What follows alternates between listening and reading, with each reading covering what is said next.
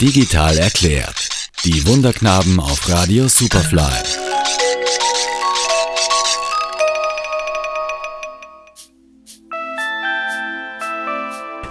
Der Shitstorm.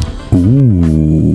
Also der Shitstorm ist nicht etwas, was äh, stürmisch von draußen. Naja, es ist schon stürmisch von draußen, aber der Shitstorm ist etwas, was so ein Buzzword in den letzten Jahren war, wo jeder gesagt hat, uh, das wird aber einen Shitstorm auslösen. Bullshit-Bingo-Alarm.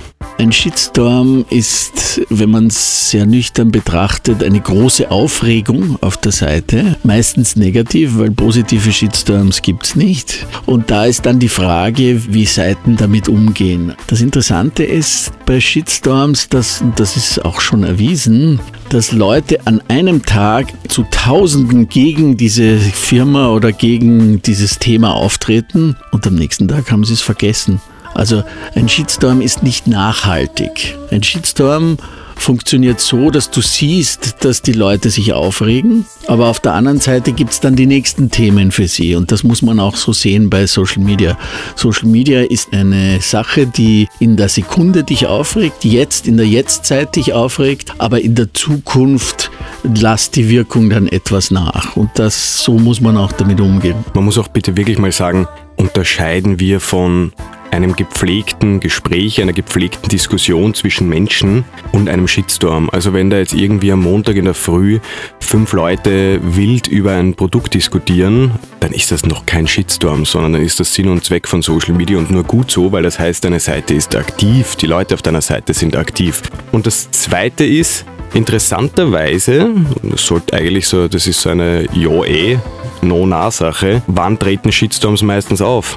Naja, wenn du irgendwas zu verbergen hast. Und das mögen die Leute gar nicht. Das heißt, wenn du ihnen was verbirgst, dann werden sie nervös und dann stoßen sie eine Diskussion an. Und dann finden sich immer Leute, die sagen, ah ja, genau, da habe ich mir auch schon mal Gedanken drüber gemacht. Und das ist meine Erfahrung. Dann wird das auch ganz schnell zu einer heftigen Diskussion. Also transparent kommunizieren, ernst genommen in die Diskussion einsteigen. Das ist jetzt ein wichtiger Punkt bei einem Shitstorm. Die Menschen sehen ganz genau, wie ehrlich man ist. Die spüren das. Das heißt, das ist nicht eine Pressemeldung, sondern das ist eine Antwort oder das ist eine Diskussion, die man mit den Menschen dort führt. Und die muss man so führen, dass es auch für alle rundherum, die das beobachten, einfach real klingt und auch ehrlich. Davon auszugehen, dass wenn man in den sozialen Netzwerken als Unternehmen, als Marke nicht aktiv ist, dass dann auch keine Shitstorms entstehen, weil dann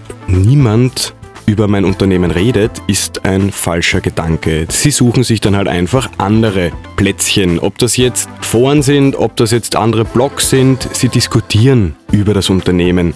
Egal, ob man eine Facebook-Seite hat oder nicht. Nur das Spannende daran ist, wenn man eine Social-Media-Präsenz aufbaut, hat man die Chance, dass man das Ganze kanalisiert und proaktiv am Dialog teilnimmt. Und das sollte eigentlich Ziel sein. Also noch einmal zusammenfassend, Shitstorm kann auch durchaus ein netter Storm sein. Stefan Schmerzing und Raul Haslauer sind die Wunderknaben, eine Social Media und Digitalagentur aus Wien.